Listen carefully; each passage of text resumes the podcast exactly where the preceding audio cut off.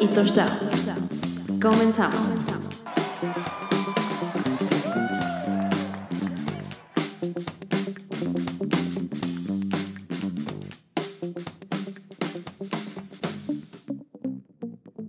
Bienvenidos una vez más a Entre Carreras y Touchdowns. ¿Cómo están amigos? ¿Cómo les va? Feliz, feliz inicio de temporada de la NFL. ¡Qué emoción! De verdad no saben lo, lo emocionada que estoy, lo feliz que estoy, lo ansiosa que estoy porque ya sea el kickoff ahorita en la tarde, porque seguramente ustedes pensaron, no hubo podcast el miércoles, no habrá podcast de la semana, pero claro, claro que sí va a haber podcast porque tenemos que dar los picks de la semana 1 y pues nada, feliz inicio, feliz, feliz año nuevo, ¿no? Porque el año nuevo de la NFL ya pasó, pero feliz kickoff a todos ustedes. Y el día de hoy, para dar los picks semanales y hablar un poquito, obviamente, de mis 49ers, tengo a nada más y nada menos desde California, pero una, una amiga de máximo avance, Mayra Gómez, ¿cómo estás? ¿Qué tal? Muy contenta, muy emocionada, pues lo acabas de decir, es año nuevo.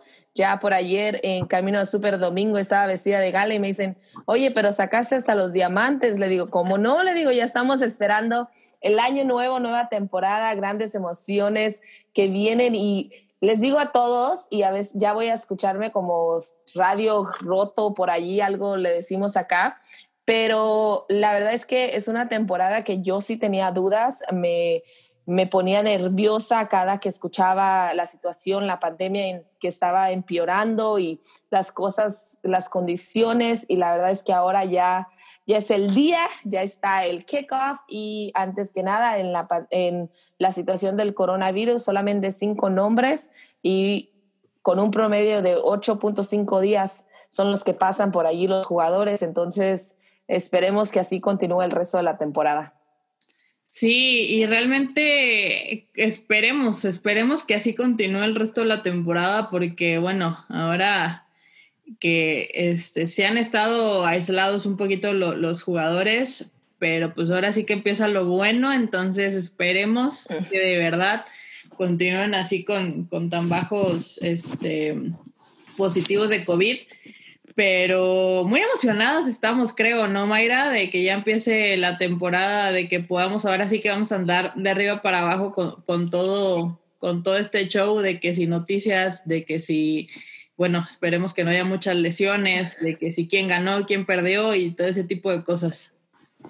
Sí, de hecho, fíjate que es más eso, quién perdió, quién ganó y ya queremos ver un partido porque nos quitaron la pretemporada y aunque muchas personas dicen, pues a mí qué me importa, ahí solamente tienen los nuevos, a mí me encanta la pretemporada, creo que muestra un poco de cómo vienen los equipos, de cuál es el futuro de cada uno de ellos, de las franquicias, de los entrenadores, especialmente esta, este año cuando tenemos nuevos entrenadores, nuevos puestos y pues vamos, sin la pretemporada, esta primera semana nos va a dar muchísimas sorpresas. Ya los entrenadores estaban tratando de ocultar, si se puede decir, hasta que un jugador se había torcido el dedo. Vaya, tenían que los jugadores casi, casi ir la ambulancia por ellos para que dijeran, ah, sí, se lesionó y va a estar fuera, o vamos a ver qué está sucediendo. Y la verdad, en tan corto tiempo, otra de las cosas era de que se sentaba un jugador y decía, no vayan a poner nada porque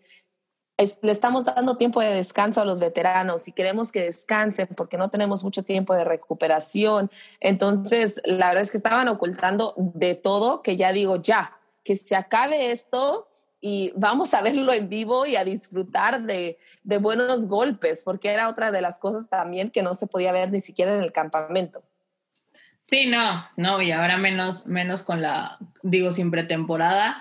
La verdad es que, te voy a ser muy sincera, yo no la extrañé tanto, o sea, realmente no, no creas que, que, me causó mucho dolor en mi corazón no ver, no ver pretemporada. Creo que sí, al final del día es una desventaja a lo mejor para los novatos, que son los que, los que más juegan, los que se tienen que probar y todo pero sí, para ser muy sincera, no, no, no, la, no la extrañé tanto como tú, y, pero sí extraño mucho la NFL, pero pues ya.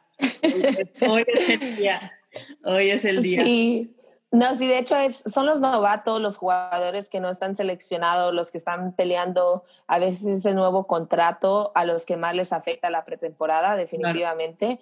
Este, y por otra parte, también les podría llegar a afectar, aunque no lo sabremos exactamente, a los equipos como los Chargers, por decir, el año pasado, si Austin Eckler no tiene pretemporada, si no resalta en esas carreras, pues los Chargers no hubieran tenido su titular que, que ahora termina siendo el líder en el backfield para ellos. Por otra parte, también Mike Williams. O sea, hay jugadores que llegan, que destacan de ese momento. De, o sea, yo refiero mucho a, a lo que es Austin Eckler, porque la verdad es que fue un jugador excepcional en el campamento el año pasado durante la pretemporada y repito, allí fue donde se gana el puesto para quedarse con los Chargers. Entonces, es a este tipo de jugadores al que más le afecta el no tener la pretemporada.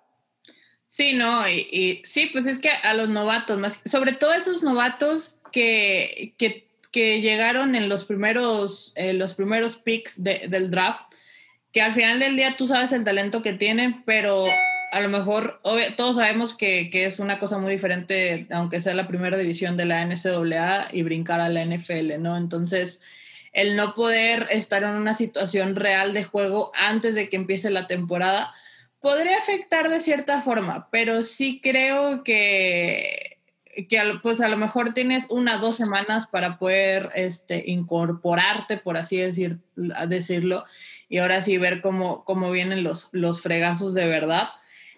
Porque aún así la pretemporada, pues los fregazos no es que no sean de verdad, sino que terminan siendo novatos con novatos, este, pero pues ya, ya, veremos a ver qué, qué, qué nos depara. Pero mira, de hecho, fíjate que de hecho, cuando hablamos de, de los, de tus 49ers, como lo dijiste hace un rato, este, Robert Salah, el corredor defensivo, se molestó un poco precisamente con Fred Warner hace un par de semanas porque este empiezan por fin, están equipados y pues ya están todas las ansias por regresar, por sentir lo que es volver a golpear, volver a, taclear, volver a, a estar presente, que se va encima de un ofensivo y bueno, causa que todos los medios de comunicación volteen a ver si el jugador está bien, si se lesionó, pero a la vez te emocionó. Cuando escuchas el golpe, cuando escuchas el impacto,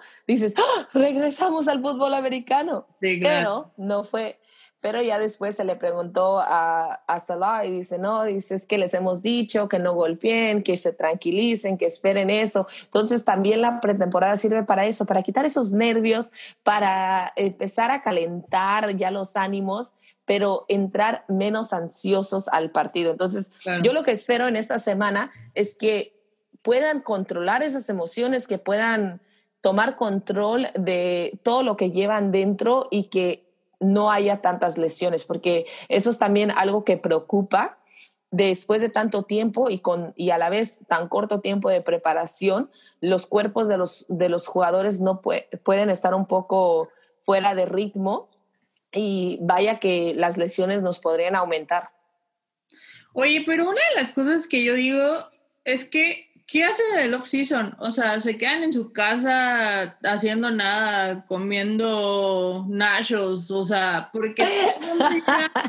es que, o sea, me parece sorprendente, o sea, digo, tú y yo sabemos que, que el, o sea, el músculo de esos hombres es demasiado grande, ¿no? O sea, tienen cuerpos demasiado atléticos, son, son hombres muy fuertes, son hombres de verdad muy fuertes y este... Sí. con, demasiado O sea, sumamente fuertes. Sí, así es, pero llegan a, la, a, la, a la temporada, a la pretemporada, y ya sea que haya juegos o no haya juegos, y llegan, o sea, todo el mundo que se lesionó del tobillo, que el dedo, que la mano, y yo así como que, pues, ¿qué hacen? O sea, de verdad, me, o sea, de verdad es una pregunta muy sincera, ¿qué hacen? Mira, te lo, te lo voy a decir así de sencillo y lo voy a hacer algo personal. Yo jugué fútbol soccer en la universidad y estás en un rendimiento sumamente alto. Tú me comentabas que, que, habías jugado voleibol, que eras atleta de la misma forma. Entonces, creo que entiendes más o menos que durante la temporada estás enfocado al 100% en lo que es el juego, en lo que es tu estrategia, en lo que es el rendimiento de tu cuerpo. Cuando por fin te, te liberan, porque la verdad es que para mí era una liberación que decían, estás libre, se acabó la temporada, sufres si no llegaste a tu meta, pero a la vez celebras que estás ya tienes la oportunidad de ir a comerte esos nachos, de ir a sentarte una hora, de descansar, de respirar y dices, déjame tranquila. O sea, no quiero, ahorita no quiero moverte. Y cuando un cuerpo está por tanto tiempo acostumbrado a correr, a moverte, a, hacer funciones que de, al día al día no haces, entonces, sí es mucho el cambio. Por esa razón es que es tan importante este proceso de lo que son los OTAs, los que son los rookie camps, lo que es el, el, campamento, la pretemporada. Todas estas cosas por algo están presentes. A pesar de que algunos dicen, no, regresando al tema de pretemporada, con dos partidos tenemos. Ok, con dos partidos, pero al final no hay muchos que dicen, no quiero la pretemporada. Y es precisamente por eso. Yo recuerdo el primer partido de fútbol soccer que jugaba después de no jugar. Bueno, te reencontraba músculos que durante el off-season no tenía idea que estaban ahí presentes, porque sentía un dolor increíble. Entonces, de la misma forma, estos jugadores, estamos hablando de que si no tienen a veces el equipo en casa, eh, no tienen las condiciones de rehabilitación, no tienen las condiciones de terapia y en este año particularmente todo eso estuvo cerrado. Las instalaciones de los equipos estuvieron cerrados por un largo tiempo, mucho más tiempo de lo que normalmente están, porque aparte de que no estén haciendo los entrenamientos, los jugadores tienen el acceso a esos gimnasios durante todo el tiempo. Entonces, sí hay quienes descansan un poco más y hay quienes no. Por ejemplo, hablando de, los 49ers, Nick Bosa regresó más delgado y de hecho, pero más fuerte y con mucho más poder. Entonces, hay quienes lo toman todavía más, más en serio y, pero muy aparte de, tampoco está tacleando durante la off-season. Claro. No, realmente, o sea, entiendo toda esa parte. Obviamente, cuando acabas tu temporada y acabas todo, dices, nadie me hable por favor de este deporte. sí. Ya no quiero saber nada. Incluso muchos, muchos de los jugadores, supongo que si no pasan a playoffs y esas cosas, ya no quieren saber nada más. Y obviamente muchos terminan antes la temporada, ¿no? Pero sí. siento, o sea, sí, sí entiendo toda esa parte, o sea, estoy totalmente de acuerdo que no quieres saber nada, pero no quieres saber nada por una semana, dos semanas y menos cuando eres un jugador profesional y te pagan por estar en forma y te pagan por jugar y no te pagan dos pesos, o sea, ni dos dólares, te pagan mucho más dinero.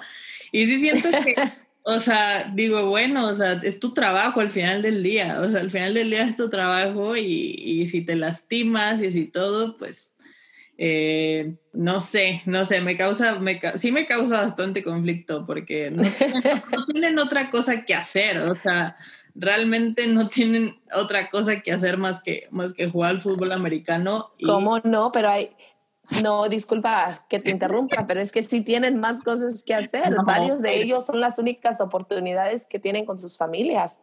Varios de ellos son las pues, únicas oportunidades que tienen de estar con sus hijos. Pero lo que quiero es de que realmente, o sea, sí entiendo, ¿no? Y, pero, por ejemplo, no vas a tener la misma carga de trabajo, no vas a tener la misma carga en el gimnasio, pero pues sí tienes que mantener porque si no... Eh, pero es que sí lo hacen, es que sí, sí tratan de mantenerse.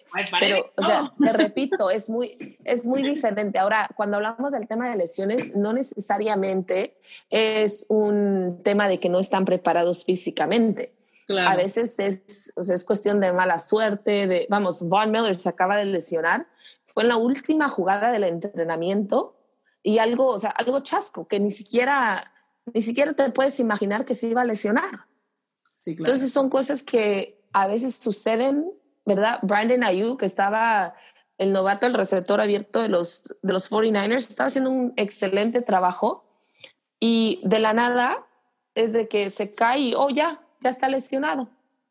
Entonces, son cosas que la Siento que, que es más como, a lo mejor las lesiones no terminan siendo muy graves, gracias a Dios, pero, pero sí es algo muy delicado de cuidar. O sea, no es como que, ah, eh, eh, o sea, tres días y ya puede volver a jugar, ¿no? Sino que obviamente tienen mucha, o sea, a lo mejor a veces suena más de lo que es la lesión porque el equipo médico tiene que tener toda la delicadeza de poder, de que estén totalmente seguros de que los jugadores están bien para, para regresar y poder jugar, ¿no? Bueno, eso, eso, pienso yo, tal vez estoy totalmente errónea, pero sí siento que es más como esa parte, o sea, no te van a dar como, no te van a forzar a lo mejor a que el tiempo de recuperación sea el más rápido solamente para que juegues, cuando a lo mejor si, si te lo ponen el tiempo de recuperación más rápido, puede ser más probable que, que después te lesiones peor, ¿no? Entonces, yo creo que a lo mejor el, o sea, en los reportes médicos y eso ponen a lo mejor el peor escenario para que te den todo el tiempo que necesitas o más para que te recuperes y estés al 100 cuando vuelvas, ¿no? Como lo dijiste, son jugadores que valen millones de dólares y que se dedican a esto, entonces de igual forma, tanto los dueños de los equipos como los entrenadores quieren cuidar de ellos porque al final de cuentas son sus herramientas para ganar el partido. Claro, así es. Y pues ya que estamos hablando y tú estás muy cerca de mis queridos 49ers, ¿qué te parece si hablamos un poquito de que, bueno, ayer, creo que ayer salió la noticia de que ya Fred Warner este, ya salió este, negativo para COVID y puede regresar. Sin embargo, eh, no, no, sabemos si va a jugar el fin de semana. Creo que no he visto una noticia, pero creo que tú me lo puedes explicar mejor. Sí, Sí, no, de hecho Fred Warner ya estuvo en el entrenamiento, estuve, subí una, una imagen de él, un video más bien, en Twitter sobre ya de, ya de su regreso, estaba 100% recuperado. La, lo cierto es que nunca dijeron si él había sido el que había salido positivo del COVID o si había estado simple, sencillamente expuesto a alguien. Okay. Eh, porque por el, por el tema de privacidad no pueden decir, oh, este jugador va a la lista porque tiene, dio positivo.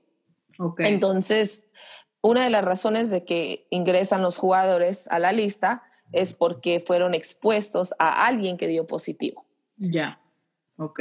Así que no te confirmo si Fred Warner dio o no dio positivo. Lo que sí te confirmo es que definitivamente estará este domingo para el primer partido contra los Cardenales. Hubiese sido una baja muy sensible para, el, para los 49ers, muy. ya que varios de los jugadores, de hecho varios de los jugadores le llaman el corazón de la defensa. Sherman dice que es el quarterback de la defensa y a pesar de que todavía no lo llama guapo, porque su guapo es Jimmy Garoppolo, es, es uno de los jugadores claves de, de, esa defensiva que los terminó llevando al Super Bowl. Sí, no, o sea, serían, o sea, de verdad que yo me asusté un poco porque dije, no, o sea, de verdad que, que una de las partes más importantes de la defensa sí es definitivamente Fred Warner aunque es una, una defensiva muy sólida, o sea, no es porque sean 49ers, o sea, de verdad, a ver, sean objetivos, es una defensiva muy, muy, muy sólida. este, y, pero sí, o sea, ese tipo de bajas tan importantes, eh, pero qué bueno que, que, que, ya esté de vuelta y que lo podemos ver el, el, siguiente, el siguiente domingo para comenzar con el pie derecho la temporada. Oye, ¿qué me dices de, de Divo Samuel?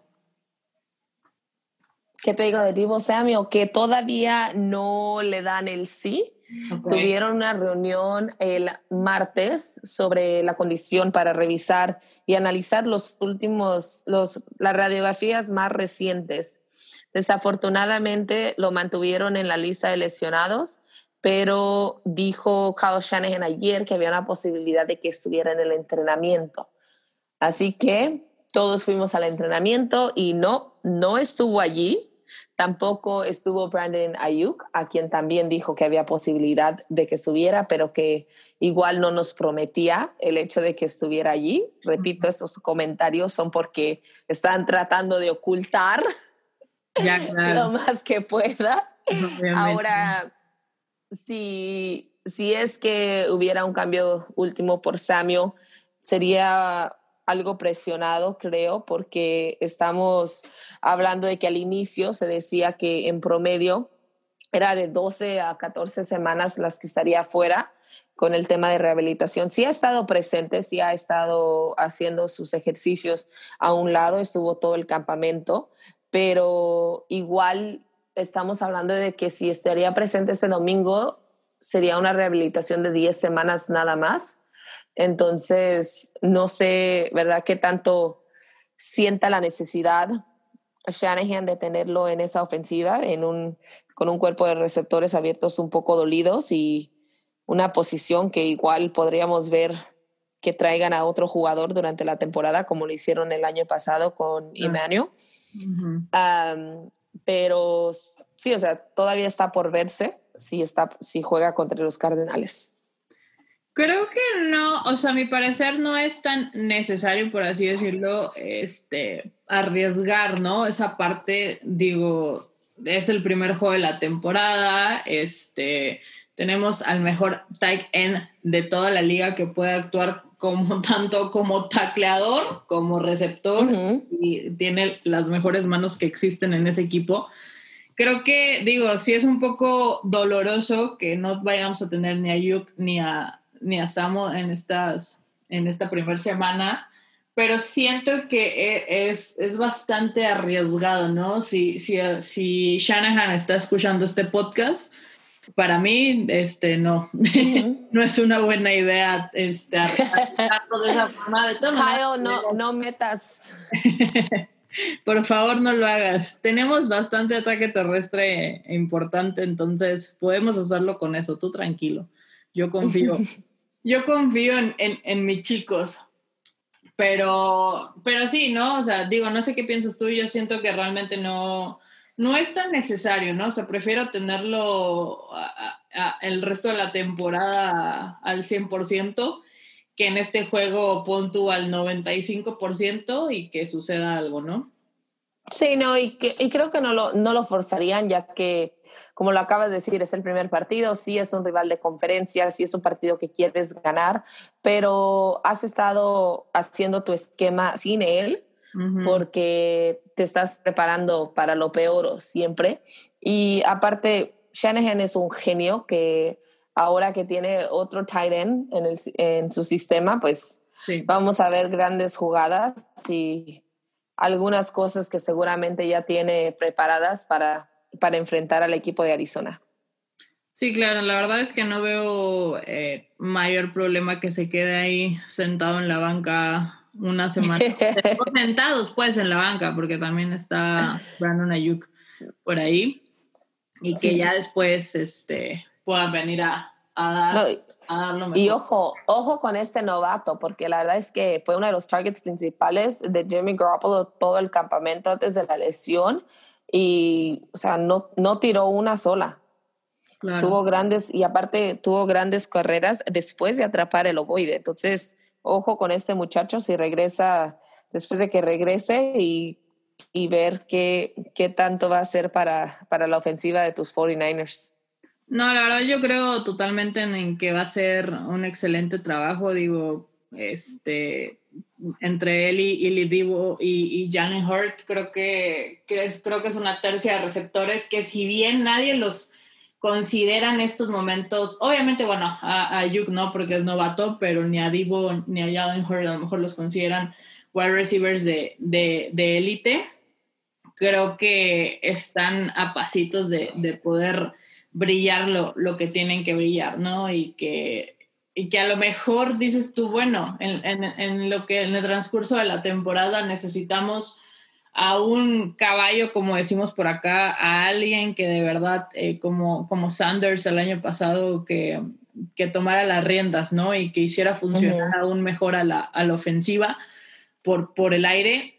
creo que esta temporada Divo Samuel puede ser ese Manuel Sanders que, que, tuvimos el año pasado sin ningún problema. Creo que tiene las herramientas y el talento necesario para poder hacerlo.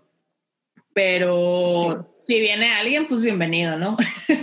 si viene alguien más, pues bienvenido. Creo que nadie, nadie se queja de que llegue más talento pero pues, ya yo, yo, estoy, yo confío totalmente en que Divo, Divo pueda, hacerlo, pueda hacerlo muy bien esta temporada, sin ningún problema, y que se lleve a, los hombros al equipo y que por ahí haga pues buena, excelente mancuerna con Brandon Ayuk. Sí, exactamente. Oye, pues no hay más bajas, ¿no? O sea, creo que ha, sido una pretemporada bastante buena, digo, eh, por parte de los 49ers, ¿no? O sea, sí, a lo mejor ciertas noticias así que te sacan un poquito de onda, pero al final del día nada, nada tan grave. Creo que tenemos eh, un equipo bastante sólido hasta el día de hoy, al día de hoy jueves kickoff, pero pero el hecho de que en, pretemporada no, no, existan como esas noticias fuertes este, de que alguien se pierde toda la temporada y ese tipo de... No, toca madera. Sí, no, no. Toca madera porque no, afortunadamente no hay ningún, ninguna, ningún jugador con ese con esa situación en este momento. Al contrario, de hecho, regresa Tyrod Taylor, que también va a ser una, una arma muy poderosa en la ofensiva después de haber estado fuera el año pasado. Y va a ser muy importante cuidar, cuidar de este muchacho porque aparte de Kittle, es Tyrod Taylor fue uno de los, de los targets para Jimmy Garoppolo. Por otra parte, Jimmy ya viene un poco más relajado, pues recordemos que la temporada pasada el quarterback había regresado de, después de una lesión en la rodilla y una operación, estuvo con el equipo toda la temporada, por fin, y los llevó hasta el Super Bowl, entonces ahora estuvo, tuvo su rodillera, creo que el primero, segundo entrenamiento, se la quitó, se la volvió a poner un entrenamiento y ya para el día 5 o 6 del campamento se olvidó de la rodillera, no la hemos vuelto a ver. Esperemos que así continúe para que sea una temporada muy alentadora para, para el equipo. Cuando hablas de la ofensiva, pues sí, sin duda tienen una profundidad impresionante, tanto así que todavía no deciden quién va a ser el cornerback número dos. Estuvieron haciendo varias rotaciones. A Barrett sí se lesionó, pero parece que ya está, ya está en forma. Habían platicado por ahí que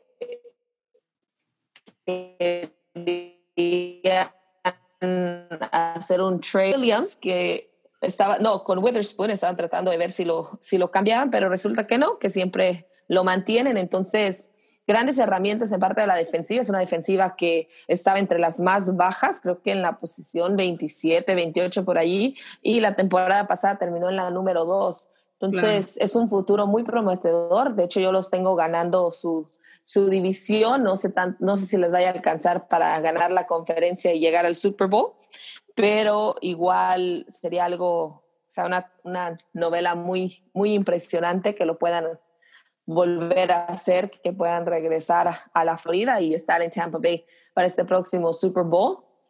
Sería algo increíble si hay varios de los jugadores que regresan de la temporada pasada y le están llamando a esta temporada el Tour de la revancha. Así que veremos si les alcanza para llegar a Lombardi. Sí, la verdad es que, mira, yo el año pasado, este, aprendí a que me tengo que ir semana tras semana, o sea, no tengo que estar pensando yo en el en que vamos a ir al Super Bowl, vamos a estar en playoffs, vamos a ganar este la división y todo, ¿no? Sino que sobre todo esta división que es una división muy muy muy difícil, o sea, creo que si bien se da ahí por, por, por algún este momento se da como como ciertos topes con, con la sur, de la, de la nacional, pero es una, es una división muy explosiva, siento yo. O sea, en el, en, la, en el sur de la nacional, donde tenemos pues, a los Falcons, a los Saints, este, obviamente a los Buccaneers, ahorita que está todo el hype de los Buccaneers, este, y a los Panthers pues, nadie los pela, pero siento que esa división no es tan explosiva, o sea, sí, sí está peleadona, pero, pero no, o sea, no tanto. Siento que acá los golpes, acá en el, en el, en el oeste van a estar, van a estar más fuertes y va a estar más, más peleado el asunto. Y esto no se va a decidir hasta la semana 16 que juguemos contra los Seahawks, igual que el año pasado. Entonces, por más que... Y los Seahawks se van a quedar a una yarda. Ojalá, otra vez, por favor, a media, a centímetros, de, de, pero sí. juego. Pero, pero sí que... No, los que estén escuchando, los hijos van diciendo, no vuelvo a escuchar. Ya sé, ya sé, ya sé, pero se van a quedar igual, no se preocupen, ¿eh? Pero sí, como que he aprendido a, a ir así como cada semana, cada semana, pasito a pasito, sin, sin apresurarme. No es que no confíe en ellos, es, Es más... que Debo decir que, que en este podcast confiamos bastante en Jimmy aunque el 90% de la gente no lo haga y sienta que no es un, un coreback, que, e incluso los mismos fans de los 49ers me he topado con, con ciertos comentarios de que no es un coreback de, para, para el equipo tan grande que tiene. Creo que Sí. de- debemos de recordar que pues llegamos al Super Bowl el año pasado y si fue mucho gracias a la defensiva, creo que hubo momentos clave justamente en los juegos contra Arizona, en los divisionales, donde la, la defensiva no estaba dando una. O sea, de verdad, recuerdo perfectamente esos partidos porque la defensiva no le fue muy bien, no jugó del todo bien y Jimmy G hizo un juego excelente. O sea, sacó la casta por el equipo, se puso el equipo en los hombros. Y creo que ya lo había comentado en un episodio, pero si Jimmy G no se pasa de ese de, de esa pelota, de ese balón que le lanzó a, a Emmanuel Sanders en el Super Bowl, ese Super Bowl hubiera sido de nosotros y fueron, o sea, tampoco es que se pasó, bueno, sí se pasó algo, pero a lo que me refiero es de que al final... lo que te refieres es que tú le vas, tú, tú crees en Jimmy Garoppolo, tú lo apoyas y estás con él al 100%. Sí, claro, digo, tampoco, Eso- voy a eso decir- tampoco voy a decir mentiras, tampoco es un coreback de élite, tampoco a lo mejor está... Pero mira, antes, antes de que empieces a aventarle a, a excusar sus errores o a decir que no es, no es un quarterback, un futuro Hall of Famer, etcétera, etcétera, etcétera. Tenemos que recordar que Jimmy Garoppolo, a pesar de que ha estado dentro de la NFL por mucho tiempo, no ha sido titular por mucho Claro. tiempo. Repito, una sola temporada ha tenido como titular, de inicio a fin. Entonces, dejemos lo que se desarrolle porque a final de cuentas todavía no lo ha hecho. Claro. Psicológicamente ha sido muy afectado en el tema de que llegó a los Patriotas con, bueno, a querer, varios decían, no, es que va a ser el suplente de Tom Brady, que ¿cómo compites con un Tom Brady?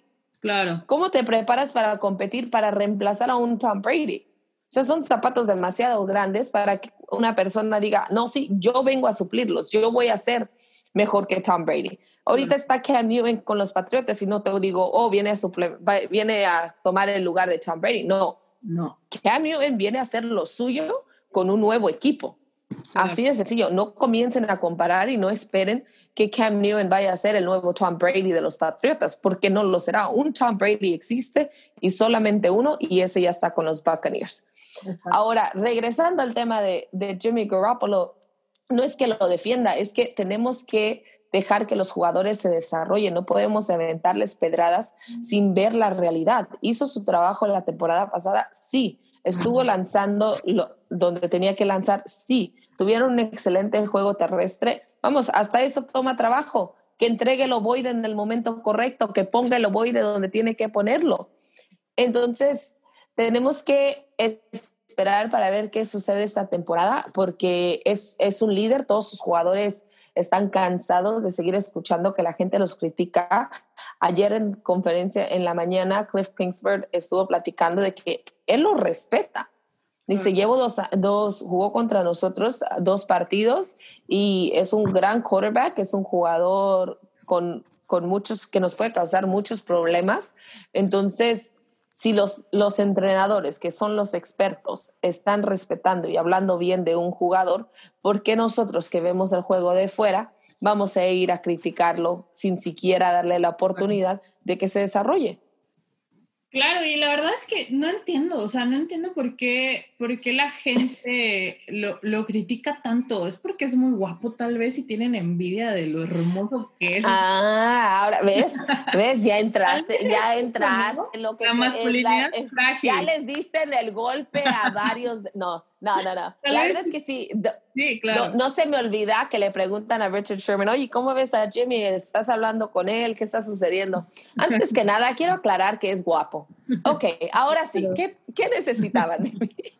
Sí, o sea, yo no sé si es por eso que les causa tanto conflicto verlo, verlo y, y que piensen que... Mira, una de las cosas, Ajá. una de las cosas que a mí me causa conflicto en Jimmy es que es sumamente callado, sumamente humilde, relajado y se me hace algo difícil, pero a la vez tengo que recordar que aprendió de Tom Brady.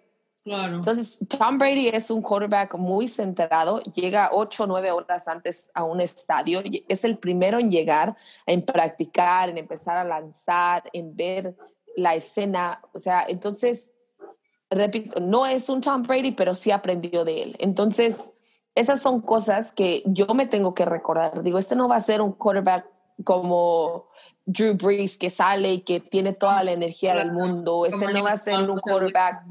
Sí, o sea, este, este no va a ser un Russell Wilson que, que es la imagen del, del, del equipo, que es el líder verbalmente, es un líder dentro del empate. Ah, porque para eso tenemos a Kittle, ¿no? Dices. Ah, ah, no, no, para energía, olvídate, con Kittle tienes más que suficiente. Claro. Este hombre con, su, con simplemente estar en el mismo cuarto que él, estás ya, ya estás brincando y, y saltando y, tenemos el y haciendo el rock and roll. Tenemos a, tenemos a Kittle, que es el explosivo, que es el de las bromas, que es la cara, sí. y tenemos a a Jimmy G para soportar a Kittle, ¿no? Porque ah, sí. que tiene el perfecto balance. Es que necesitas el perfecto balance en todo momento. Entonces, sí, la verdad es que me emociona mucho ver esta temporada de los 49ers, de tus 49ers, estar más que nada nuevamente ahí con, con ellos. Eh, terminé la temporada pasada con ellos. Entonces, ahora me, me ilusiona, decían ayer estaba en línea el programa de, de los 49ers, de las mujeres. Estaba con las mujeres de los 49ers, un programa que, por cierto, debes unirte. Búscalo, se llama Women, Women of Niners. Okay. Es un programa internacional. Y ayer se hizo el primer happy hour virtual. Okay. Donde estuvo MJ, estuvo Laura Britt, estuvo, bueno, MJ Acosta es um, la primera latina, afro-latina, que se une a NFL Network. Y Laura Brett, que trabaja para NBC en la, en la zona de San Francisco, ambas han estado cubriendo a los 49ers por 3, 4 años. Y le comentaban de que, oh, ¿verdad? ¿Qué sientes del equipo? Y les digo, esto es lo que la gente tiene que entender. Somos humanos, estamos día a día con estas personas y por más que el escudo no sea nuestro favorito, queremos que, que les vaya bien. Claro. Entonces, cuando me dicen que le vas a los 49ers, que le vas a los Raiders, que le vas... Yo amo el fútbol americano y quiero que le vaya bien a las personas que están cerca de mí a las personas a las que yo estoy cerca de. Entonces, sí espero que sea una muy buena temporada para los 49ers y que lleguen hasta Tampa Bay, si es hasta donde tengan que llegar, pero como le dices, semana a semana sí. llegó el kickoff, tenemos el partido de los Texans contra los Chiefs, después los 49ers abren temporada el domingo ante los Cardenales de Arizona en Levi Stadium. Sí, nos permiten los incendios que estamos desafortunadamente viviendo en California. Sí, no, esperemos que sí. No, no espero ninguna otra cosa más que el domingo a las 3 de la tarde, hora de México, estemos viendo ese juego que, que nervios empezar así la temporada. O sea, porque para mí los Cardinals tienen un equipazo en estos momentos, pero pues qué mejor también que, que empezarlo así de, ahora sí que de lleno a los golpes. Y oye, antes de pasar ya a otro tema, este, amigos, quieren a Jimmy G, o sea, de verdad, de verdad, de verdad confíen en él. Creo que una de las cosas muy importantes que dijo Mayra ahorita, y vuelvo al tema de Jimmy G porque sí me causa mucho conflicto que muchos fans de los Niners no lo vean como nuestro coreback, es nuestro coreback, nos llevó al Super Bowl y, y, tiene, o sea, tiene mucho por dar, creo que nos demostró bastante, bastante, bastante en, recuérdenlo, en su primer temporada completa como titular. Podrá tener todos los años que quieran en la NFL, pero siempre estuvo detrás del mejor coreo. Es que ubiquen, ubiquen esto, amigos del mejor coreback del, que pueda existir en la historia de la NFL. Siempre estuvo atrás de él, que si bien no lo pudimos ver más que en una que otra pequeña ocasión teniendo el control de los pads, pero aprender del mejor, obviamente siempre te va a dar armas, obviamente siempre te va a dar buenas enseñanzas, pero yo veo a Jimmy G como si fuera, entre comillas, un novato dentro del campo. O sea, un novato como titular, pues, pero viene de aprender del mejor coreback de la historia de la NFL. Entonces, amigos, por favor, no sean haters, no manden mala vibra al contrario. De verdad, de verdad, de verdad, de verdad, crean en él y, y esperar lo mejor que nos pueda dar, que si bien, como dice también Mayra, no es así el, el más enérgico, el más este, que grita y así estoy totalmente segura que se entrega como nadie en el campo. Y pues nada, solamente quería decirles que, que no se pasen de lanza y que de verdad crean en, Jimmy G, porque en este podcast creemos en Jimmy G y sabemos que, que, lo va a hacer excelente. Y denle, o sea, denle, denle la oportunidad de que, es más, o sea, les va a callar la boca, no tengo que decir nada más. Adiós, es todo lo que tengo que decir de Jimmy, ya está. Mic drop. sí, ya, fue todo, fue todo, fue todo. Pero oye, Mayra, ya que em, empezamos con el tema de, de, de, los chips y todo, híjole, estoy muy, muy, ansiosa de ver a Patrick Mahomes, pero creo que también estoy muy ansiosa de ver qué tiene el señor de Sean Watson para nosotros. O sea, creo que el hecho de que le hayan quitado de Andrew Hopkins va a decir mucho de lo que nos tiene que dar. Digo, le acaban de dar un nuevo contrato, 160 millones de dólares. Nada barato salió el señor Watson, pero creo que justamente también es un quarterback muy entregado y que, y que creo que puede hacer un excelente trabajo en los Texans y que va a estar bueno el juego. Mucha gente le pone así como que muy bajito a los Texans por ir contra el gran señor Patrick Mahomes pero yo no veo que vaya a estar tampoco muy sencillo para los Chiefs, ¿no? Es que es Mahomes, es Mahomes, te lo digo así porque pues porque el año, el, en enero, cuando estábamos en el Pro Bowl, se les preguntaba a todos los muchachos, oye, ¿quién va a ganar el Super Bowl? ¿Y con quién vas? Y dice, no, es que los 49ers, y hablaban maravillas del equipo de San Francisco, maravillas del, de la defensa, del juego terrestre, bueno, de todo, de, de Kyle Shanahan, de lo, gran, lo excepcional, lo genial que sería que un hijo y un padre ganaran un Super Bowl. Y después decían, pero, pero es, es Mahomes. Y era todo. Y era todo. Y decía, bueno, entonces van a ganar los Chiefs. Es que, es que es Mahomes. Entonces sí, o sea, obviamente es un quarterback con toda, todo por delante. Es un, un, jugador, ahora este sí es un jugador muy maduro a pesar de que tiene una corta historia en la NFL. Vamos a ver un largo historial de, de, él. Vamos, bueno, ya firmó 10 años con los Kansas City Chiefs. Entonces, hay quienes piensan que comienza la dinastía de los del, de Kansas City. Hay quienes dicen, no, no les va a alcanzar. Pero se entiende por qué creen que es el favorito. De hecho, es el favorito en las apuestas. Me, me comentaron ayer porque por ahí hay nuevo patrocinador de la NFL en México. Pero sí, sí creo que los Texans les van a dar batalla. También, vamos, de Sean Watson acaba de, de recibir un nuevo contrato. Entonces, por algo lo hicieron. Estará por un largo tiempo también con los Texans. Es la, la cara de, de la franquicia y se quedó también a nada de estar, de estar en Miami. Entonces, esperemos un partido muy intenso, un partido que desafortunadamente solamente habrá 20% de capacidad en el estadio, en Arrowhead, pero sin duda será, será un partidazo el que vamos a vivir esta tarde. Vamos a disfrutar porque, porque regresó la NFL. ya estamos, ya estamos de regreso. Vamos a disfrutar de Deshaun Watson, de, de Mahomes, del hecho de que son parte de estas nuevas generaciones, ambos jugadores que no solamente te ponen, te hacen un juego aéreo, sino también un juego terrestre. Entonces, muchas emociones.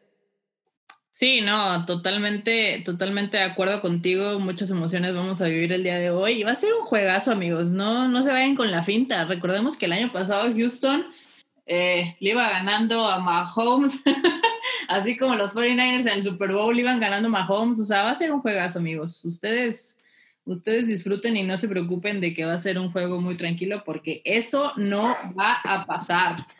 Oye, y yéndonos al domingo. Aparte, si nos vamos Espérate, antes, sí, antes de que te adelante, si nos vamos en la historia de, Patrick Mahomes, de los Kansas City Chiefs y cómo terminaron la temporada pasada, estamos hablando de que por lo menos los primeros tres cuartos van a ser competitivos y podría estar ganando los Texans hasta el último cuarto. O como, como bien sabes, hasta los últimos diez minutos.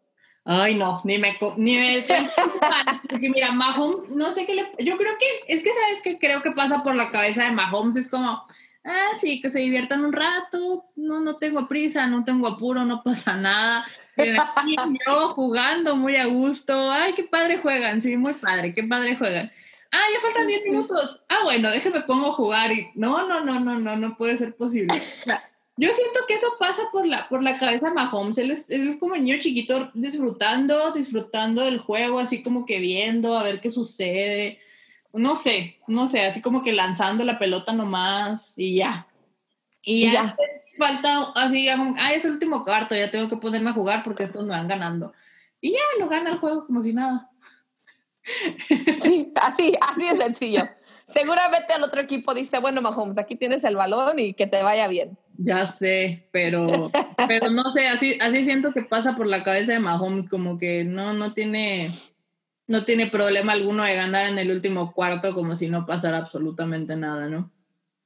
Pero bueno, pero bueno, esperemos que, que tenga una excelente temporada y que, y que, bueno, este año no va a cobrar tanto con los Chiefs, pero de todas maneras, eh, que le vaya muy bien al señor Patrick Mahomes. A todos que les vaya muy bien en esta temporada, pero el señor Patrick Mahomes tiene que desquitar un sueldo. Entonces, este, un sueldo muy grande que le van a pagar, pero bueno. Yéndonos al domingo, este, tenemos a los Bills contra los Jets. Creo que ese partido todos sabemos quién va a ganar. Digo, no, no hay mucho que, destacar de Sam Darnold, por ejemplo, eh, allá con los, con los Jets. Los Bills definitivamente son los favoritos para llevarse la división, ahora que los Pats están en un modo de reconstrucción. Pero no sé, ¿tienes algo que decir de, ese partido? Creo que es muy, muy evidente que, que, los Bills se lo llevarán.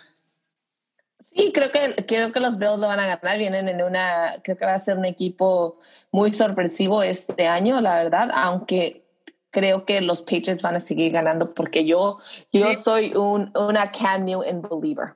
Sí. Y aparte, no solamente soy Cam Newton believer, soy un Bill Belichick believer. Ese hombre sí es un genio que algo tiene bajo la manga que no nos ha mostrado. Bueno, bajo la manga no sabemos porque no usa mangas, pero la media manga. Por eso es media manga, porque lo tiene todo bien arrumbado y no dice nada. ¿No lo has escuchado en una conferencia de prensa? O sea, lo cierto es que este hombre se queda, le dices, oye, ¿quién va a jugar este fin de semana? Por los muchachos. Pero ¿quién está lesionado? Por los que fueron al médico. Pero, pero ¿quién va a ser tu, tu titular? Por los que ponga en el momento el kickoff. O sea, así. Entonces, repito, yo creo que, que, los Patriots van a seguir por ahí encima de, pero sí, este fin de semana tengo, tengo a los Bills ganando. Sí, yo, yo también soy totalmente muy fan de, del señor Bill Belichick, pero híjole, hasta no ver, no creer, ¿no? Por el momento. Sí, no, totalmente. Los Bills son, mis favoritos. Totalmente confío en Cam Newton. Creo que es un gran coreback que pues ha tenido ciertas polémicas porque al señor le gusta vestirse muy raro, pero pues es, como lo comentaba el podcast pasado, ¿a quién le importa? O sea, si él hace lo que tiene que hacer dentro del campo y con su vestimenta no le hace daño a nadie y con sus pelos espantosos no le hace daño a nadie, pues que lo siga, lo siga haciendo y a nosotros qué nos importa si él sigue jugando como, como, como juega, ¿no? O sea, al final del día lo de afuera, mientras, insisto, mientras no le hagan daño a nadie, no, no importa. Pero es que tú le llamas raro, pero ese es su estilo. Entonces creo que tenemos que respetar el estilo de cada persona. seguramente si a él le preguntas cómo se viste, pero es que si a él le dices, oye, ¿cómo se viste de Tom Brady por decir? Te va a decir, ah, es que se viste raro, o sea, se, le olvidan las gorras. Y fíjate que de hecho ha salido más tranquilo, su estilo ha sido menos extroverante, menos, menos, menos él. La verdad, entonces creo que una parte de ello cuando estuvo en Carolina le permitían expresarse un poquito más, está más libre y creo que ahora ya está entrando al, al sistema de, de Belichick, que por cierto no ha dicho que será el titular, pero confío en que sí lo será. el otro día ya, ya lo dijo. Sí, que cambió. No, salió, salió el reporte. Pero, lo, bueno, dijo, anunciaron pero lo dijo Belichick. Pero lo anunciaron, o sea, lo anunciaron los Pats. Ah, sí, cierto, no tienes razón, sí, sí, salió ya siempre. Digo que todo el mundo dijo, ¿eso es noticia? O sea, ¿de verdad pensaban que alguien más iba a ser el coreback de los No, pues es que es, pero porque te digo que Belichick no nos quiere decir nada. Ah, ya sé, es un señor muy misterioso. Sí, entonces por eso te digo, pero, pero no, sí creo que, que, ganen, que ganen los Bills por lo menos, que Josh Allen, Josh Allen se va a llevar el primer triunfo. Sí. De la, de, de la temporada, entonces va a estar, pero va a ser un buen partido. O sea, tenemos que, tenemos que recordar que es la primera semana y las, las sorpresas van a venir y aparte varios de los equipos todavía tienen que hacer ajustes, entonces tranquilos, no vayan a aventar la toalla de inmediato ni querer suicidar a nadie. Pero son los Jets. o sea, creo que en esa parte... Ay, los Jets. ¿Quiénes son los Jets? Exacto. Ay, estos Jets. Oye, y ese partido que tenemos el domingo, que ese sí para que veas, este, por más, ¿cómo podemos decirlo? Malo que se vea el equipo de Green Bay, creo que nunca hay que descartar al señor Aaron Rodgers que va contra los Vikings y es un duelo de división que que siempre saca chispas, queramos o no, ¿no? Entonces, sí. Eh, el señor Aaron Rodgers tal vez no tiene todas las armas que quisiera tener en el equipo y, a lo mejor, ah, bueno, no sé, creo que él se concentra en lo que hace, pero no sé qué tanto le haya afectado anímicamente todo lo que pasó en el draft y todo ese tipo de cosas. o sea, el hecho de que trajeron a su suplente. Sí, sí, sí, sí, eso, hasta a mí me dolió, siento que mi corazón se rompió así un poquito y dije, pobre Rogers, y luego que pues porta con la esposa y bla, bla, bla, entonces, pero siento que es una persona muy centrada, este, se le ve en los ojos, se le ve lo frío que es, y que realmente este juego va a ser un buen juego por más que, que, la gente ya no confíe en Green Bay. Creo que los juegos divisionales y más si son los Vikings contra, contra los Packers es, este, es un juego que va a estar bastante, bastante eh, interesante. Interesante por... ser un partido cerrado. Sí, va a ser un partido cerrado. un partido muy cerrado. No creo que sea un partido de muchos puntos, eso sí debo decirlo, pero sí va a ser un partido muy cerrado. Creo que Mike Zimmer tiene, tiene buenas armas que puede explotar si lo hace de buena forma, porque lo que comentaba también cuando hicimos el análisis de esta división es que a lo mejor no tiene las, armas, las mejores armas que existen dentro de la NFL, pero Mike Zimmer es un genio de, este deporte, entonces creo que lo puede hacer bastante bien. Si bien no me agrada mucho Kirk Cousins, creo que ha, ha dejado mucho que desear, la verdad, para ser muy sincera. Creo que puede ser un juego defensivo muy sorpresivo, por decirlo de cierta forma, ¿no? Muy sorpresivo. Creo que pueden sorprender bastante. Incluso creo que los Vikings pueden estar, ahora que sabemos que Trubisky es el coreback de los Bears, que no sé en qué cabeza cabe eso, pero bueno, Matt Nagy. Gracias, gracias. Muchas gracias por ese comentario. Acabas de convertirte en la persona favorita porque voy a hablar con Arturo y le voy a decir, ¿escuchaste el podcast? o sea, a nadie, a nadie, a nadie. Bueno, continúa. No, o sea, no, no, sé en qué, no sé en qué cabeza cabe solamente la de Matt Nagy no sé por qué tiene tanto hype por Trubisky, pero ahora que Trubisky es... tan terco. es al menos en esta semana el coreback de los Bears, que ojalá se reivindique y pongan a Mahomes en algún momento. Digo, a Mahomes, válgame, ya quisiera, ¿no? Dije, ¿qué? Y no, a Nick Foles en, en, este, en, el, en el roster como titular Creo que en estos momentos los vikingos tienen todo para ganar esa división, aunque realmente en papel el roster no se vea de la mejor forma. Los Vikings van a ganar este fin de semana y sí van a ganar la división, porque fíjate que Aaron Rodgers tienes razón, no se puede descartar. Se han visto, vamos, tenía la rodilla lesionada, no podía ni correr y en menos de dos minutos hizo un touchdown sumamente necesario para el equipo hace apenas, que fue el año pasado Y no se descarta, o sea, un jugador de esa, de esa, con ese colmillo, por decir, no se descarta, pero no, no creo que los Packers les alcance para estar entre los finalistas. Y este fin de semana va a ser Kirk Cousins a pesar de sus comentarios, que quien gane. Claro. Quien gane este, el, el partido. Sí, no, bueno, no, no así que digas tú y sin problema, pero sí, pues sí, sí van a ganar. Sí, no. Y otro, otro de los partidos, bueno, tenemos muchos partidos y, y, y si comentamos cada uno de ellos nos vamos a, a tardar aquí dos horas, pero rápidamente... Washington contra, contra Filadelfia, creo que no hay mucho que Filadelfia. Sí, sin problema Filadelfia. Eh, Carson Wentz está... Si Carson Wentz no está lesionado, Filadelfia puede hacer grandes cosas. Por otro lado... Washington ahorita tiene miles de problemas. Sí, pues sí. Pero, pero esperemos que con el, con el pelirrojo esté todo bien. Bien. Tenemos al señor MVP de la temporada pasada, el señor Lamar Jackson contra unos Browns que, queramos o no, son como, o sea, medios tan bien.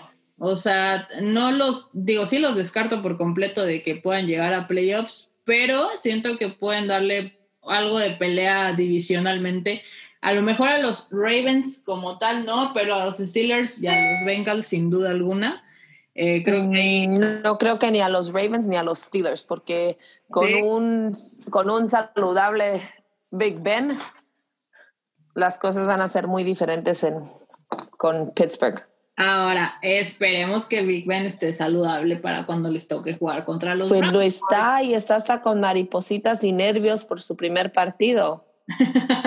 bueno, pero es que o sea, bueno, no sé, digo yo, o sea, totalmente respeto y admiración por el señor Ben Roethlisberger, pero pues esperemos es que esté sano toda la temporada, aunque aún así no les va a alcanzar para, para llevarse la división, porque pues tienen a, los Ravens por ahí. Sí.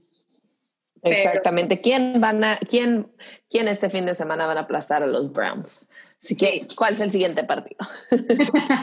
Los Jaguars contra los Colts, creo que es un duelo de inválidos, por así decirlo. Aquí lo decimos en México, es mucho. O sea, los Jaguars que acaban de perder a Leonard Fournette, este, que tienen, eh, o sea, eh, no sé ese equipo qué, qué le pasa, ¿no? Mm, después de venir de una excelente temporada que a todos nos ilusionó, vienen para abajo y parece que, o sea, seguirán para abajo por siempre. Entonces creo que en esta, ocasión le doy, la, le doy la victoria al señor Philip Rivers en su debut como Colt. Sí, exactamente. Los Jaguars es que con un equipo que, bien dices, tuvo una excelente temporada, por lo regular se refuerzan y estos empezaron a decir, ten, lo vendo para allá, lo mando para allá. Ten, ah, llévate este, si quieres este, ah, ándele también, por favor, pásele, pásele. Como mercado. Dices tú, así, así, le dice el mexicano, pásele, pásele, al que guste, el que quieran. Y sí, o sea, sorprensivo. De hecho, en Camino al Superdomingo discutimos de que a lo mejor estaban por ahí tirando su toalla ya desde temprano, pero no creo que exista un equipo que haga eso, aunque este fin de semana sí será Philip Rivers el que se lleve el triunfo, como bien lo dijiste, en su debut con su nuevo equipo. Felipe Río se va a llevar, se va a llevar este, este triunfo dedicado a su. Se me va a hacer muy raro, fíjate. verlo. Muy raro verlo. Sí. Sí. Sí, claro. todavía, no, todavía no, lo, no, me acostumbro, pero no, bueno. Creo que va a ser más raro ver a Tom Brady con el, con el jersey de los Buccaneers. De los... Ay, 2020. ¿Qué nos has hecho? ya sé, pero antes de pasar con ese juego que va a estar bastante interesante, eh, el señor Teddy Bridgewater contra el señor, ¿cómo se llama este que no? ¿Cómo que no se llama? Derek Carr, Derek Carr. Ya deja de insultarlo, ya deja de insultarlo, dale su lugar, ya está, ya está dolido, ya no quiere saber más. Bueno, no, bien de las controversias que nos ha traído este muchacho ahora con los Raiders, van a ganar los Raiders en Carolina, van a empezar con el pie derecho y van a mostrar lo que va a ser el inicio a una excelente temporada. Creo que van a sorprender. Derek Carr por fin se ha convertido en ese líder que tanto deseaban. Este verano tuvo entre 30 y 40 jugadores eh, entrenando fuera de los parques de Nevada, algo que, que, esperaban, se esperaba de él y que ahora por fin se está haciendo. Tiene una química sorpresiva, estrenan estadio en Las Vegas, vaya sin afición, pero todo, todo está para que tengan una muy buena temporada. Por ahí ya está, salieron en redes sociales la imagen de que la Estatua de Libertad que está en New York, New York, de Las Vegas, en el Strip, tiene el jersey de, de los Raiders, entonces es la aficionada más grande hasta el momento del equipo. No, y creo que algo, lo mejor que tienen los Raiders en estos momentos es su estadio.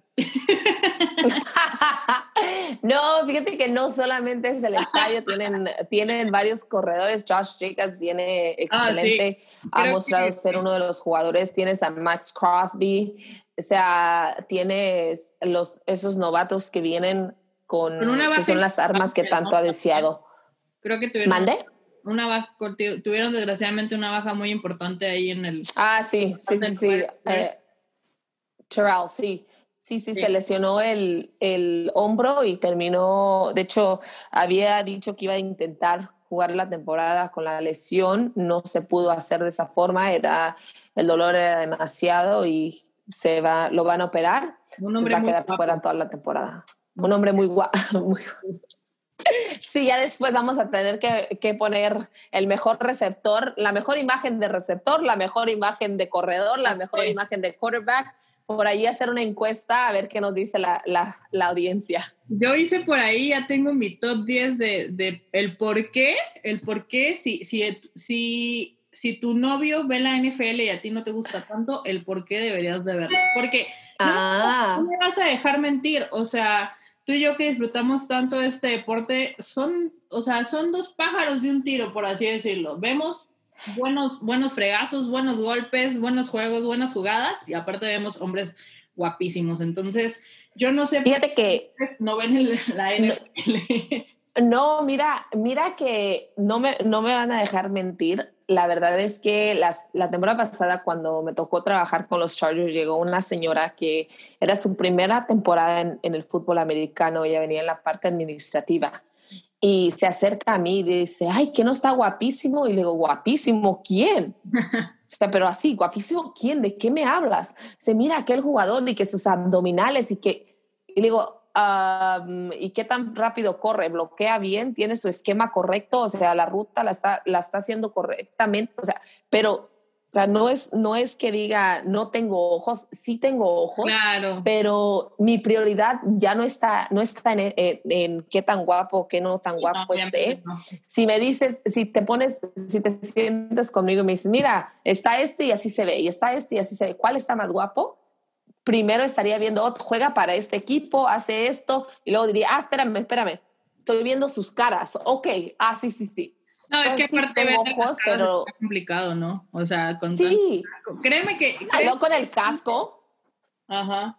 Créeme que yo también, o sea, realmente si no siguiera muchos jugadores en Instagram, nunca les hubiera visto la cara, ¿sabes cómo? O sea, verdad, nunca les hubiera visto la cara, digo, casi siempre están, los conoces, los identificas por el número y porque tienen el apellido atrás, ¿no? O sea, estamos de acuerdo con eso, porque pues, con el casco, pues nunca los vamos a ver la cara. Digo, hay cosas muy evidentes, como evidentemente el señor Jimmy G, por ejemplo, ¿no? Pero, pero de ahí en más, o sea, meterte a ver, obviamente, corredores y los wide receivers y que, o sea, obviamente no va a pasar que los defensivos, no, pues no, o sea, no les vas a conocer la cara a menos que sean jugadores muy importantes, ¿no? Pero sí hay, sí hay muchachos muy guapos, eso sí. claro, no. Entonces, las, las, personas que quieran verlos nada más por, los, por lo atractivo, sí. Y aparte, sí les hacen acercamientos a sus rostros y todo, y ven los ojos y la intensidad. O sea, sí, sí pueden disfrutar del fútbol americano más allá del juego. eso sí.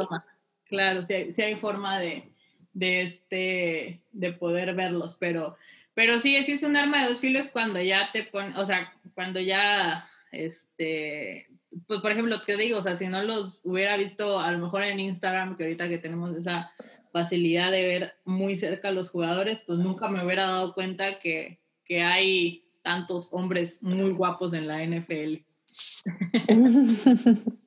Pero bueno, ya basta hablar de, de, hombres guapos porque van a decir, ¿y estas por qué están hablando de eso? Entonces, ¿le dan la victoria a tus Raiders o qué? Le doy la victoria a los Raiders, a Las Vegas Raiders, sí. No son míos, son de Las Vegas. ya sé. Bueno, sí, creo que yo también. O sea, por más que los Panthers tienen al pick número uno de, de, todos los drafts de, de, fantasy football que hubo en esta temporada, sí, creo que... Hablando, hablando de guapos. Fíjate que no soy tan fan, o sea, sí lo puse en mi top 10, pero es que está muy chaparro para mí. Debes de saber que yo mido un metro con 80 centímetros. Entonces, si para mí me pones un hombre que mide un 80, para mí está nano, para mí está pequeño, para mí no. Y no me. No, sí, es, sí es un hombre muy guapo y todo lo que tú quieras, pero no me. No lo Yo mido 1,73 y de todos modos, o sea, que esté chaparrito no significa que lo quiero para mí. Ya sé. Tampoco, pero por eso dices, cuando hablas de guapos, hay muchas muchachas que sí, o sea, aman, aman a Christian McCaffrey. Ya sé.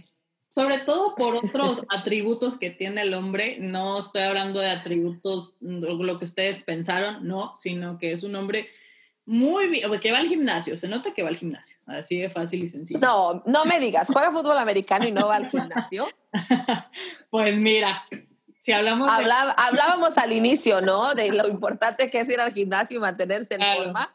No, y aparte... Pero sí. O sea, con esa explosividad que tienes, si no, o sea, no podría creer que no fuera al gimnasio, ¿sabes? ¿Sabes?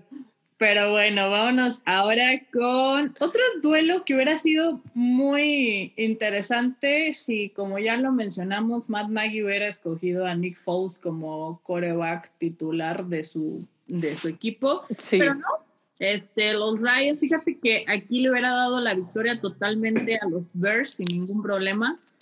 Pero Matt Patricia no es mi persona favorita ni mi head coach favorito híjole, creo que aquí sí entro en controversia. O sea, creo que sería una victoria demasiado cerrada que se definiría definitivamente con un gol de campo para los Lions, pero es que yo a Trubisky no le doy ni las gracias de nada, o sea, no. No, yo me voy, yo me voy con Stafford y los Lions. Creo que Matt Patricia ya tiene tiene años, vamos, y Stafford ha, dado sus sorpresas, entonces yo, yo le doy el triunfo a, los, a, Stafford y como dices, el hecho de que se fueron con Trubisky, los Bears, no me importa, y aparte tienen a Khalil Mack, o sea, sí. adiós. Next. ya sé. Y ahora un, un duelo de pájaros, los Falcons contra los Seahawks. Creo que aquí por más que Matt Ryan este, tenga el señor Julio Jones y todo lo que tú quieran, creo que, creo que es un equipo completo que le faltan ciertos detallitos en ciertos lados, pero el señor Pete Carroll con Russell Wilson creo que sigue siendo una de las mejores mancuernas de head coach coreback que existen en la NFL, aunque por, el, por alguno, en estos últimos años no lo hemos visto con tanta solidez, creo que siempre sacan el partido y este partido es para los Seahawks sin duda. Totalmente de acuerdo, no hay, no hay, por, qué, no hay por qué discutir ese. pues Los Seahawks se llevan el triunfo. Se llevan el triunfo y que lo disfruten porque, no, porque les vamos a ganar en algún momento de la temporada. Ahora, tu, tu Cam Newton contra el señor Fitzmagic.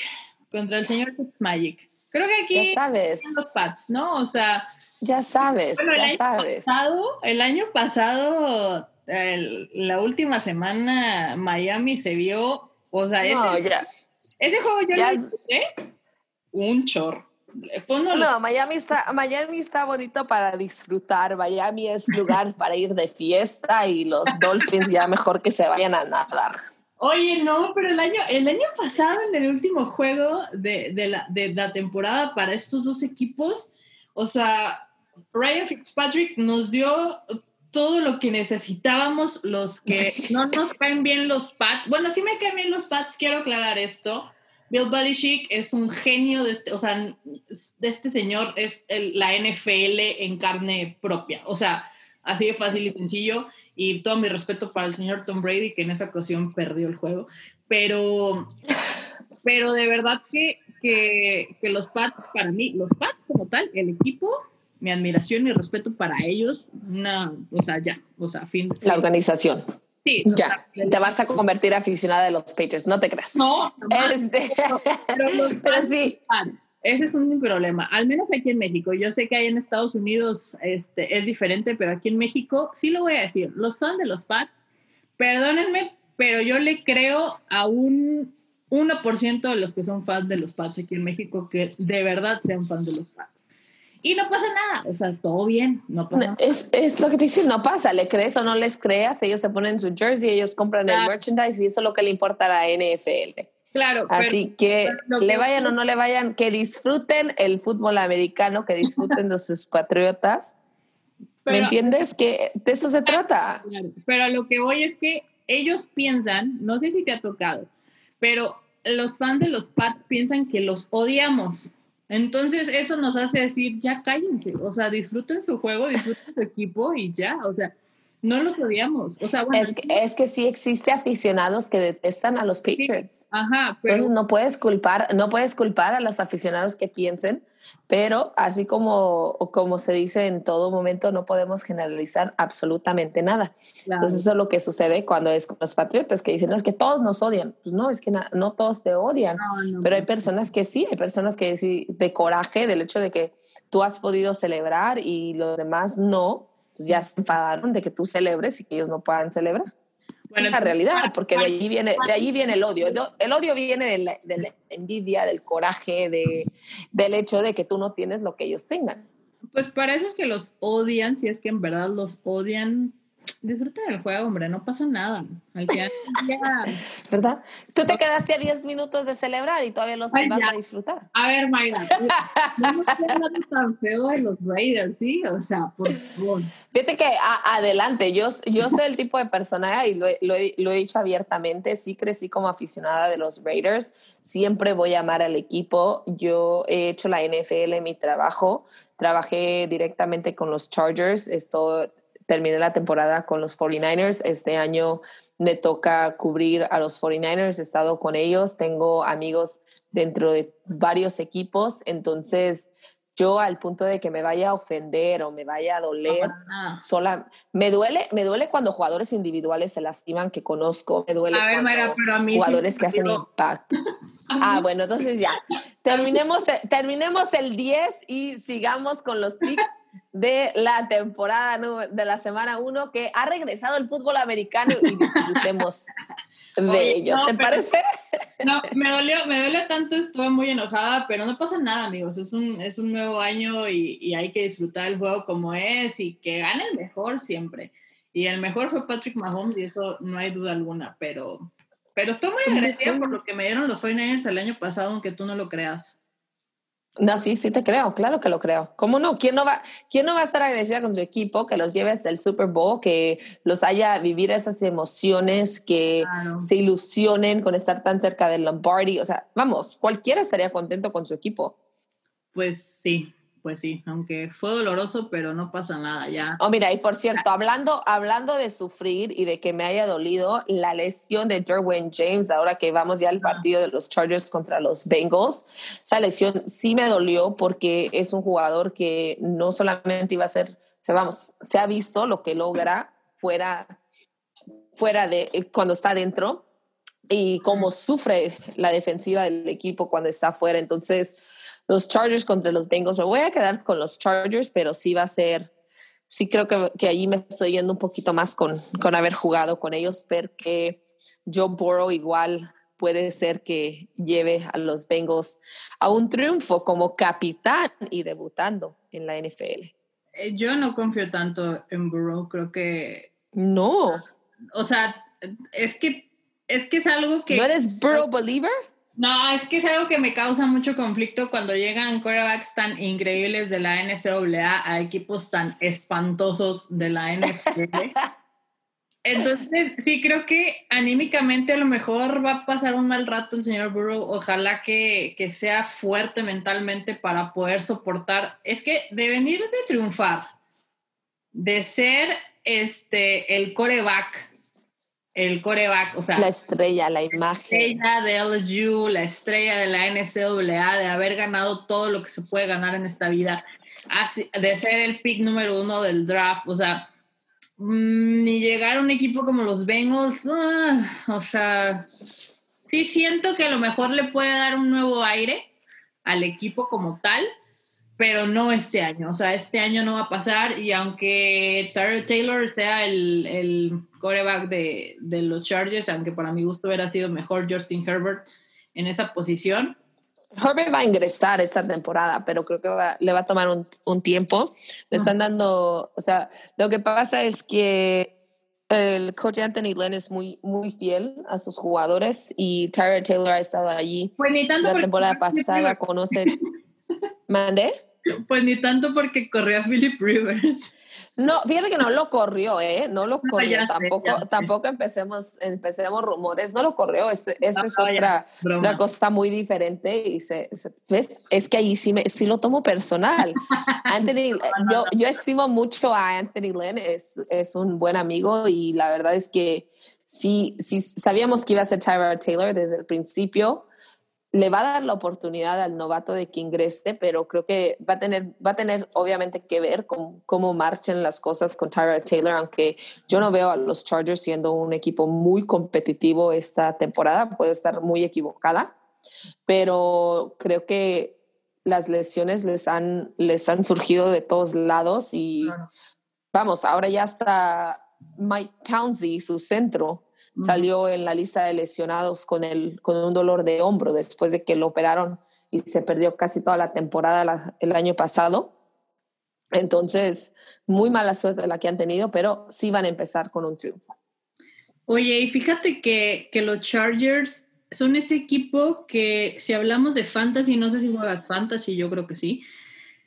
Si hablamos de fantasy, tiene muy buenas armas, pero si hablamos, ahí cuando nos damos cuenta que el fantasy y la vida real, por así decirlo, no, no se juega de la misma forma. Por, eso se llama fantasy. Fantasía, muchachos, muchachas, fantasía. Nada, Exactamente. tiene que ver. Porque si vemos las armas que pueden tener los Chargers ofensivamente hablando, hablamos de un Austin sí. hablamos de un Keenan Allen que le acaban de dar el contrato, hablamos de un... De un Hunter Henry. Sí, o sea, realmente, uh, y de Mike Williams, por ejemplo. De Mike Williams, sí, que por cierto también está un poco lesionado y cuestionable su jugada.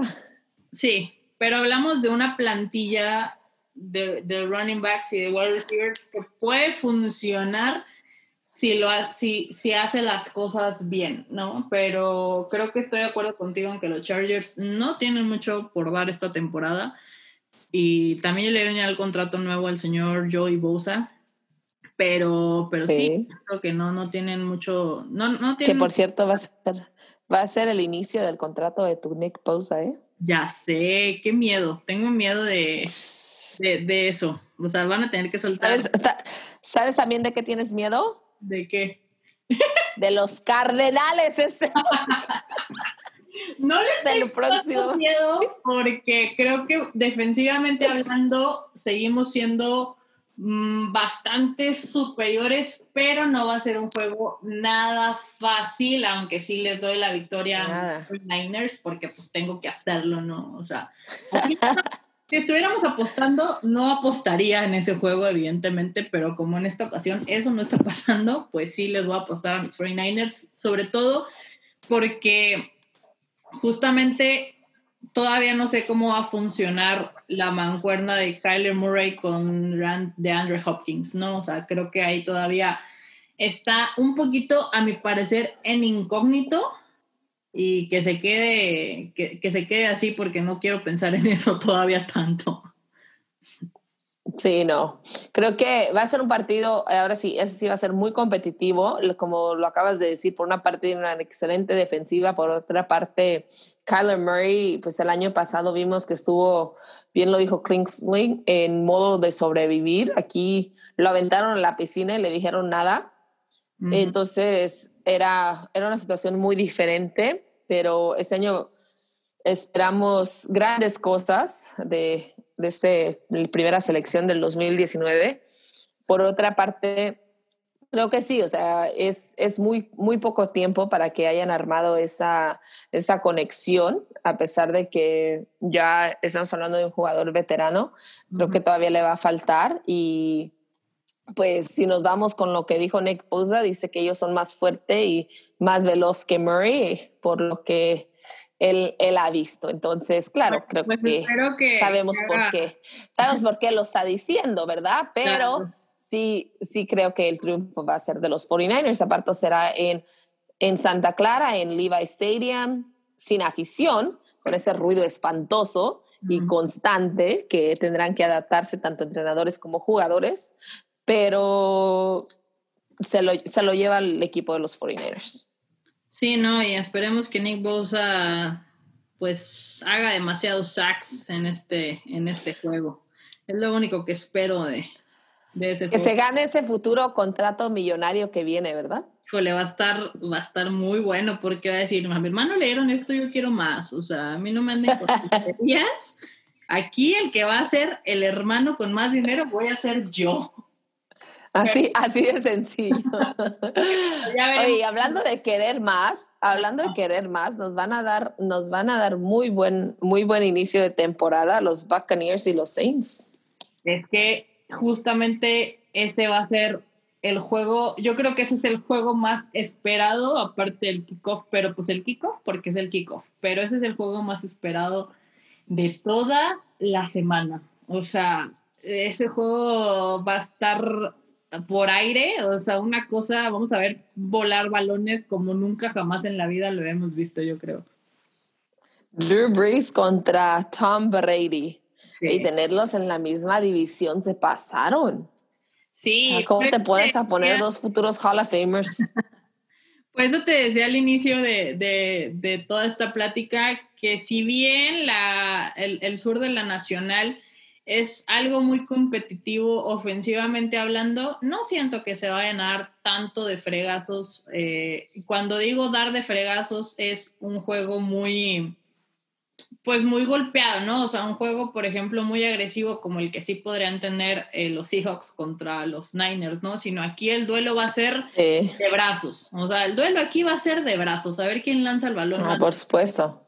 Entonces, por supuesto. Interesante va a ser ver esto y ver cómo, digo, son dos A ver si el hype es real. No, claro, totalmente. Y son dos escenarios Eso yo quiero ver. completamente diferentes, ¿no? Sí. O sea, son, son unos Saints bastante sólidos, bastante conformados, que han venido jugando eh, juntos durante muchos años, este, que han tenido la mancuerna de Brice con Michael Thomas, es, es increíble. Y Alvin Kamara también es una cosa increíble y, y creo que eh, Sean Payton lo ha hecho fenomenal y es, y es algo sólido que se ha ido construyendo. Por, lo, por el contrario, los Buccaneers, que esta, este año Tampa Bay dijo, quiero comprar todo lo que haya. No me importa que suelten equipos, yo compro absolutamente todo. Fue, esto fue opuesto, opuesto a, los, a los jaguares. Los jaguares dijeron, pásale, pásale, y, este iba de, y los Buccaneers fueron de, dame dos, dame tres, dame cuatro. Los Buccaneers son ese gringo en Cancún que compra absolutamente todo lo que que te vendan. Ahí ya me aventaste la pedrada. son ese gringo en Cancún que va pasando por los bares y se va tomando todo lo que le ponen enfrente. O sea, así. Ah, no, ahí, ahí, ahí no, pero ahí de comprar todo sí. Es que hay, hay artesanías. Lo que pasa es que México tiene artesanías hermosas. Lo que sí me molesta es que a mí me las den a 500 pesos y al que sigue se las den en 50 pesos. ¿A te los dan en dólares? Allá no. Sí, en, en 100 pesos. ¿Ves? Por eso te digo que eso sí no me gusta. Pero bueno, el Buccaneers con los Saints. No, en los Buccaneers es que tengo la cara. No, tengo este. Los Buccaneers y los Saints, yo me voy a quedar con los Saints. Sí, yo también, 100%. Bueno, creo que es complicado también este pick, pero creo que confío en los Saints. Van a jugar en el, en el Superdome. Este, creo que, no sé si, digo, no sé qué tan esa es una pregunta que me, que me, he hecho y que le he hecho a los invitados de este podcast últimamente. El hecho de, de, la ventaja de jugar en casa, creo que esta temporada puede ser un poco diferente. Por ahí, este, mi, mi querido amiguito Mau Rodríguez, que le mando un abrazo de primero Cowboys, que es un chico como de 15 años, no es cierto, tiene como 19, pero es un máster del, del fútbol americano. Si tienes chance de, de, escucharlo, no sé si ya lo conoces, tal vez ya lo conoces. Mm. Pero eh, él dice que ha estado leyendo, el otro día estaba viendo su programa de Four Downs, estaba, estuvo leyendo sobre todo lo que implica ser el, ser el, el equipo local, ¿no? No es solamente a lo mejor el sí. del estadio, implican muchas cosas, ¿no? O sea, el territorio. Ah, por supuesto. Que lo conoces bien, pero creo que influye bastante el ruido, sobre todo en lugares como el Superdome, como el, el, este, el, el estadio de, de, Mira, así, te lo voy a poner así de sencillo porque sí, sí nos estamos alargando un poquito y, y me tengo que, que, ir por aquí, pero los entrenadores han dicho abiertamente que ellos preparan a sus equipos psicológicamente para ir al Superdome. Cualquier rival que llegue al Superdome sabe que se tiene que preparar, que tiene que prender la música más alta, que tiene que poner audios, que tiene que estar preparado a un nivel totalmente diferente. Lo mismo pasa cuando van a Seattle, lo pasaba cuando iban a, al Coliseo de Oakland. Vamos, no te puedes escuchar ni a ti mismo. Claro. Y eso, y eso causa muchísimo conflicto. Lo vimos el año pasado, el año antepasado, cuando los Rams juegan contra los Saints en el Superdome, precisamente, que fue esto lo que cambió mi pick en, para, el, para el Super Bowl de Atlanta, donde Jared Goff va a la orilla y se pone tape. Se puso tape en los oídos porque no escuchaba las jugadas. No sabía qué estaba, qué estaba haciendo, no entendía qué era lo que le pedían y no sabía, no podían comunicarse. Claro. Entonces el ruido de la afición es impresionante. Estar en tu estadio, como bien lo dijiste, no implica solamente que es tu terreno, sino todo lo que, todo lo que conlleva alrededor de, de ello es, es impresionante. Sí va a cambiar mucho el tema de, de jugar en casa este año, precisamente por eso y por varias otras cosas que estarán cambiando. Ahora lo decíamos con San Francisco. San Francisco por el condado requiere que todos los jugadores que estén, jugadores y entrenadores que estén en la banca, deben utilizar cubreboca. Uh -huh. Es algo que, que, los equipos que vengan a, a, San Francisco tendrán que adaptarse porque muchos otros condados no les van a exigir el cubreboca. Claro. Entonces, esas son cosas que tienen que, que se van a tener que ajustar. Entonces, sí va a haber algo de diferencia, otra cosa, hay estadios quienes van a tener aficionados, hay estadios que no van a tener, todos van a tener ese ruido, repito, insoportable. Entonces sí, sí va a ser algo distinto ese sentimiento de ventaja de localía. Sí, no, y creo que va a ser una temporada de adaptarse rápido a las cosas porque no vas a tener tiempo de, de, de una adaptación larga, ¿no? Pero sí, o sea, el ruido del estadio va a ser un punto a favor de que no va a haber ruido para los equipos visitantes. Pero bueno, en esta ocasión nos vamos con los Saints, ambas, sin ningún problema.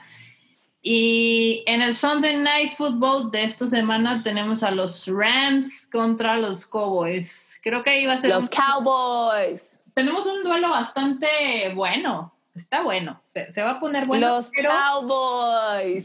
sí, yo también le doy totalmente la ventaja, el, el gane, la victoria al señor Dak Prescott y a, y a su querido amigo Siki Elliott, pero... Los Rams me perdieron. Los Rams me perdieron después del Super Bowl, el regreso de Jared Goff la temporada pasada, un, un, muchacho que estaba mostrando que iba a ser uno de los grandes, creo que todavía lo puede hacer, dependiendo cómo le vaya esta temporada, pero era un joven que, que mostraba, bueno, casi, casi me atrevería a decir futuro Hall of Famer con toda una carrera por delante y el año pasado la decepción fue enorme enorme. Entonces, yo, yo ahorita confío más en, en Dak, en Ezekiel y hasta en Cooper, hasta en Amari Cooper, que créeme que si quienes me conocen saben que tengo un pleito casado con él. Con Amari Cooper. No, sí, totalmente. Yo pienso que va a ser una buena temporada para los Cowboys y pues van a empezar justamente con el, con el derecho, sin ningún problema. Sí. y ya sé que eres una mujer muy, muy ocupada, pero ya nos quedan dos equipitos nada más. Ya sé que te, tienes que ir a, cuidar a mis 49ers y hablar muy bien de ellos, pero nos quedan dos, porque tenemos dos eh, Monday Night Football esta semana. Tenemos a los Giants contra los Steelers, que no hay mucho que decir, ¿no? Digo, creo que aquí la victoria es contundente para los Steelers. Eh, los Giants es como que un equipo Mm, no muy estable que digamos, pero el señor Ben Roethlisberger, como ya dijimos al principio, está sano y creo que sano puede hacer bastante con, con ese equipo. Lo va a hacer, la verdad es que sí, sí lo va a hacer y aparte vienen, vienen todos muy bien, nuevos contratos en la defensiva y será un, un duelo, como bien lo dijiste, no, no hay mucho que decir porque pues los Giants todavía se están acoplando a su quarterback, que lo tuvieron el año pasado, pero todavía tienen varios ajustes que hacerse y los Steelers ganarán ese primer partido de Monday Night Football. Como dice, como, dice por allí, como dice por allí mi buen amigo Sutcliffe, Monday Night Football. No, eso lo dije más como luchadora. No, es que no. El, el, el señor, Tendré, que hablarle por ahí a su a ver que, que, nos haga una grabación. Sí, dile, dile que nos haga una grabación porque lo, vamos a extrañar un poco esa parte también. Sí. Sí, vas. Bueno, no un poco, demasiado, pero bueno, tenemos, que acoplarnos a, lo que nos da. Y para terminar la semanita ya, terminando la, la semana, la primera semana de este maravilloso deporte, esta maravillosa liga, hay unos Broncos que, bueno, y unos Tyrants que no sabemos si van a volver a hacer lo mismo que hicieron el año pasado. Pero empezando con los Broncos, Von Miller, qué dolor, ¿no? No, terrible. La verdad es que ese es uno de los dolores que se sufren todo el tiempo, que se sufre seas quien sea y a, a días del inicio de la temporada dolió, dolió muchísimo por, por lo que representa, por el hecho de que ya había sufrido, de hecho fue uno de los primeros jugadores que, que dio positivo al coronavirus, que él abiertamente dijo que, que estaba en ello. Entonces, la verdad es que sí, sí duele, sí, sí te da un poco de tristeza, no te da tristeza, una tristeza tremenda. Entonces, complica el Monday Night Football. No sé si todavía tenga esa confianza en, en Drew Locke, que en realidad encierre a los Titans. Sí lo estoy peleando, pero creo que, por respeto a Von Miller, me voy a quedar con sus broncos. Sí, creo que también, eh, sí me voy con los Broncos, creo que tienen una ofensiva que puede pelear bastante esta temporada que si bien no, no es la mejor de la división, lo puede hacer bastante bien. Y pues aprovechando, mando un saludito a Jorge Tinajero y Fer Pacheco y a Wilmar Chávez, que son amigos aficionados de, de, los, de los Broncos. Y va a estar bueno, va a estar bueno ese, ese encuentro. Recordemos que Ryan Tannehill y Darren Henry siguen siendo lo más importante que tienen los Titans. Pero Creo que ya le sabemos el jueguito a Derrick Henry y creo que los Broncos lo saben y aunque la baja de Von Miller es, es dolorosa no, no, no solo para el equipo, sino para creo que toda la NFL, ¿no? O sea, no poder ver a, a, un pass rusher como, como lo es Von Miller vaya, duele, duele bastante, pero justamente por, por el respeto que se merece, yo también me voy con los Broncos en esta ocasión. Solo por eso. Solo por eso, solo por eso y solo por esta ocasión. No, no, la verdad es que sí. Yo sí, yo sí confío en, Drew Lock. O sea, sí creo que puede Sí, ser. no. Sí, es, es bas- bastante bien las cosas. No descarto para nada que puedan tener una excelente temporada los Broncos y pues por ahora empezarán con el pie derecho, con el pie derecho. Y pues bueno, Con el pie derecho, así sí, es. de esta semana, de esta semana, creo que estuvimos bastante, bastante parejas, ¿no? Sí, prácticamente unos dos, tres desacuerdos. Por allí yo le fui a los Cardenales y todos los... No te creas, no te creas. Oye, no, no, no. No, al contrario. Somos muy parejos. Es una, ya estamos de regreso. La NFL se vive, se disfruta, se respira. Gracias a Dios. Podemos decir que ha llegado. Les deseo, la verdad, a todos una gran temporada. Los invito a que me sigan en mis redes sociales, Mayra L. Gómez. Sigan la NFL, Camino al Super Domingo en Máximo Avance. Tenemos programa de lunes a sábado. Por ahí nos querían aventar programa el domingo y les digo, no, sí, dejen respirar porque tenemos el domingo todas las coberturas. Estaremos haciendo transmisiones a través de la Octava Sports. Entonces necesitamos por lo menos un segundo para respirar porque es, es sumamente importante. Eso de dormir, eso sí ya, ya queda en segunda mano. Eso ya no, ya no es parte del plan. Sé, ya sé. Oye, no, pues muchas gracias, de verdad, muchas gracias por haber estado en este episodio del podcast en esta primera semana. Qué orgullo de verdad poder, poder decir que, que, que una mujer, una, una mexicana de sangre, este, está por ahí tan cerca de, de mis 49ers. La verdad es que eh, eh, eres, una, eres una gran, gran, gran este, mujer que es aficionada, que tiene el amor por, esta, por la NFL y que hizo de, de esta de esta pasión su trabajo y, y, te admiro bastante, Mayra. Muchas gracias por haber estado por acá en este, en este episodio y espero que no sea el último. Eh, por aquí tienes las puertas abiertas cuando quieras venir a, a, a, hablar de los 49ers, de los Raiders, de los Broncos, de, de quien quieras venir a hablar sin problema. De quien quiera. No, al contrario, muchísimas gracias, de verdad, gracias por la invitación. Y sí, no, es, no será la última, por aquí estaremos en contacto, pues se vive la pasión del fútbol americano, la verdad no lo puedo decir suficientemente veces porque estoy ansiosa ya porque comience, estoy, bueno, estoy despierta desde hace ya cuatro horas y Ya digo, sé. fútbol americano, lo, ya, ya, ya que llegue, de verdad, muchísimas gracias. Y sí, es para mí un gusto poder estar cerca de tus 49ers, poder, esperemos, llevarlos hasta Tampa Bay. Y ahí me saludas a- al señor Kyle Shanahan y a, y a todos los que, hasta los que me puedan. Y le digo a Shanahan que, que no se apresure, ¿verdad? Que Sí, deje sí, favor. fuera. Pásale por Ok, ahorita, ahorita le escribo.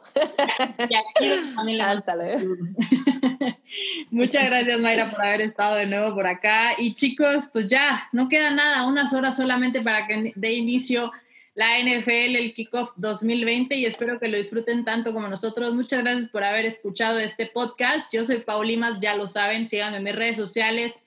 Eh, en Instagram estoy como Paulimas10, también tenemos el Instagram del, epi- del episodio, no, del, del podcast, Entre Carreras y Touchdowns, en Facebook también, Entre Carreras y Touchdowns.